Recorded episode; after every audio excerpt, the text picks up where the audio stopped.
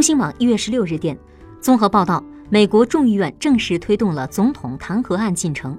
众院十五号表决通过将弹劾条款提交参议院佩洛西正式签署弹劾条款七名弹劾经理护送条款至参议院。但参院未正式接受表示要等到十六号正式接受。参院审判预计将于下周二开始可能在二月四号特朗普发表国情咨文前结束。